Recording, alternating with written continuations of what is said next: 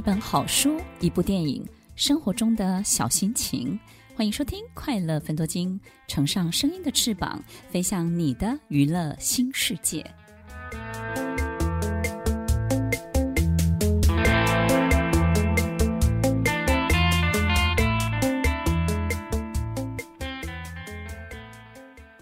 欢迎收听《快乐分多金》，我是 Emily。听众朋友，一个小孩是怎么长大的呢？他会经过哪些过程呢？新时代的小朋友有没有带给你任何的困扰呢？当他们进入职场之后，他们会遇到什么问题呢？欢迎收听《快乐分多金》，我是 Emily。听众朋友，呃，我们相信很多朋友们呢，其实在生活当中。遇到一个最大的烦恼，又是最美丽的负担，就是孩子的教养。其实我们在节目当中呢，也陆陆续续跟诚挚的所有的专业的老师们来谈论过很多很多现在新世代教育遇到的所有的新的议题。那这些议题包含什么呢？各位有没有发现，其实新时代的小朋友跟我们小时候的需求，其实已经完全不一样了。小时候，我们可以定在书桌前面写书法，然后呢，虽然心里头很想出去玩，但是你就是可以坐得住三个小时。甚至呢，我们会到漫画店，对不对？看那个漫画，蹲在那个书局的门口，我们可以蹲下去，就是两三个小时。我们发现，我们做一件事情的持续力是很很足够的，但是因为。在我们现在的生活当中的讯息实在是太丰富了，而所有的节奏、所有的运作都相当的明快，导致呢，其实我们身边的孩子，其实他接收讯息的这个，呃，我觉得没有办法过滤跟重整的这个能力呢，比较弱一点的时候，所以他们就容易受到很多很多的干扰，不管这些干扰是报章杂志说的这些电磁波，或者是食安。食物材料的这种过敏的干扰，因为现在小朋友的过敏源也是相当相当的多，各式各样的，不管是讯息，或是从食物从吃当中的所有的干扰，我们都发现现在的孩子都有很大的这种过动以及不稳定的状态，但是不代表他们的智力或者是能力是低下的，但是他们通常没有办法在这种很很固定的这个僵化的。制式的教育当中呢，好好的去发挥他自己。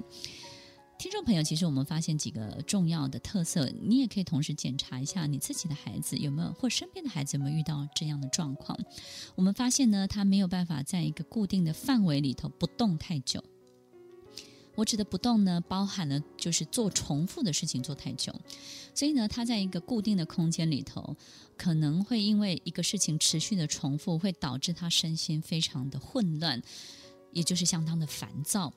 那么他们没有办法把一件事情从头做到尾，可能中间很快就分心了。再来，可能还有几个状况，就是他没有办法很聚焦的跟别人谈论某一个主题，甚至呢是探讨这个主题带来的许多周边的其他的话题，他没有办法延伸。再来，就是在 他的生活当中的这个，在学校的教育里头，每天都会碰到秩序的问题。没有办法好好排队，没有办法按照时间睡觉，没有办法固定的在一个桌子椅子面前听一个老师讲太久。此外，还包含了对于权威的这种容忍跟接受度是非常非常低落的。当这个老师没有足够的实力或真正的知识的时候，这个老师的很多性格上面的慌张，某一些呃沟通上面的这种虚伪。或是一个人在性格当中的缺失，很容易就被小孩子看见，而孩子就没有办法接受，于是呢，就会产生出很多挑战跟挑衅的行为，就会跑出来。其实这林林总总看起来好像有各式各样的问题，但是我们发现总结有一个很重要的重点，就是它的干扰源实在是太多太多了。其实听众朋友，我最近有体会到一个。很特别的事情就是，我没有刻意的关掉电视，但是呢，其实我已经大概将近三个多月、四个月左右没有看电视，没有看电视新闻，也没有看电视任何节目，那个遥控没有去碰过了。但是并没有很刻意的去做，只是呢，呃，手上有几件重要的事情，必须要深度深入的去思考，所以呢，需要工作的这个时间呢会比较长一点，于是就自然而然的脱离了这些干扰。